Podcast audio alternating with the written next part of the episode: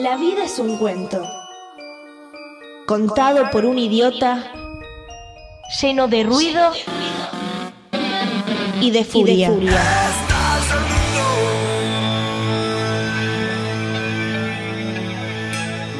Que no significa nada. El sonido y la furia. Un programa no solo literario.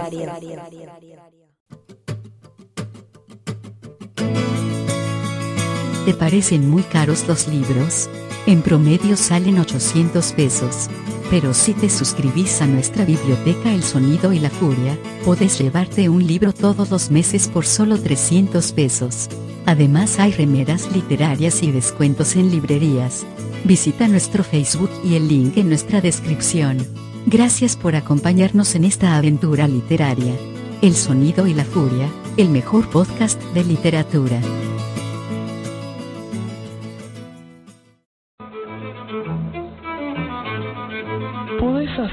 Cualquier cosa con un lector. Menos aburrirlo. En el sonido y la furia. Aplicamos lo mismo para nuestros oyentes.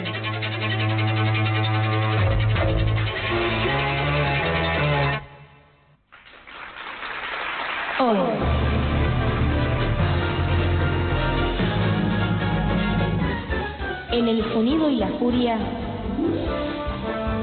te presentamos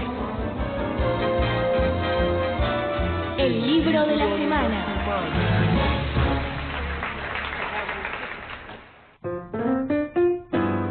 Y lo prometido ya pasa a ser deuda. Volvemos a charlar de Ricardo Piglia, en este caso puntualmente de su libro Respiración Artificial, una novela absoluta que invitamos a que se queden. Perdón, justo, me vendría bien a mí. Y bueno, me dijo Alexis que le dije yo que le diga a Juan. Claro, como dice Piglia. Como claro. diría Piglia a lo largo del texto, estamos en comunicación con Juan Matio, escritor, periodista, pil- pigliólogo podríamos decir. Muy buenas noches, Juan, ¿cómo estás? ¿Qué tal? Buenas noches. Sin pigliólogo, por favor. bueno, vi que tenés en una de tus publicaciones, tenés una remera de Piglia, no es men- no es un dato menor. Espera, espera, espera. Pero porque soy ¿Tenés- fan. ¿Tenés una remera de Piglia? Se habla Sí, Alexis, porque, perdóname. o sea, pasan dos cosas. Soy nerd y fan. Entonces eh, se conjugan esas dos cosas y salen remeras de piglia. Esa es la remera de Le Piglia. quiero dar un abrazo a este muchacho. Decime, a ver, Van, nosotros para empezar a charlar de lo que es respiración artificial, digo, Sí. ¿Cómo podemos definir a, esta novela que polifónica podríamos empezar a charlar por la cantidad de voces que hay, hay cartas, hay, bueno, juegos con la historia argentina, hay una conversación enorme en la segunda parte, es como una novela de, historias que van en- trayendo otras historias. Digo, ¿cómo podemos definirlo para quien por ahí no, no tenga, no la conozca y quiera acceder? Digo, ¿con qué se va a encontrar? Eh, yo creo que deberíamos decir que es un artefacto. Bien, bien. Buen, buen Eh, punto de partida. Un artefacto porque tiene distintos mm, procesos por los cuales se van produciendo distintos sentidos.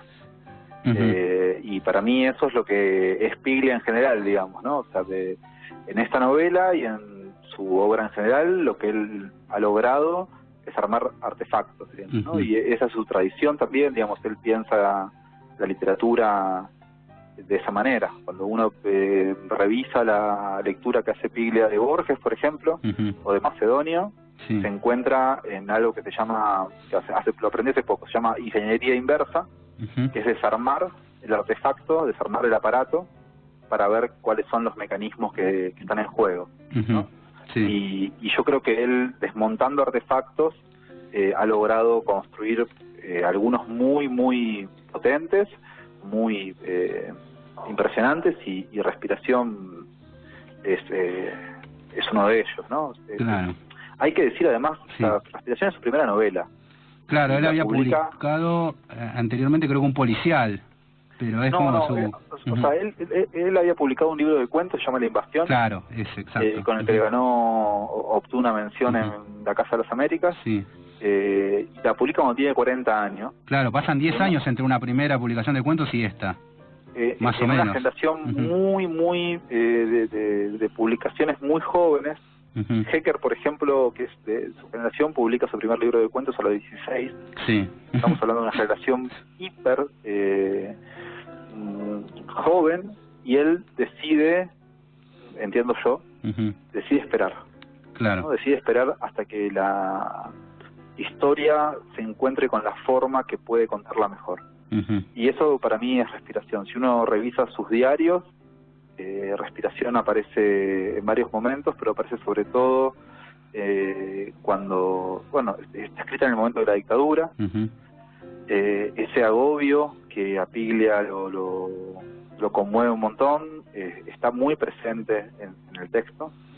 Y, y creo que es un artefacto que tiene el contexto, digamos, condensado o, o- o desplazado en, en sus eh, partes, ¿no? O sea, eh, el agobio de la dictadura está dentro de la novela sin que la novela hable directamente de la dictadura. Claro. Eso es un eh, enorme logro, digamos.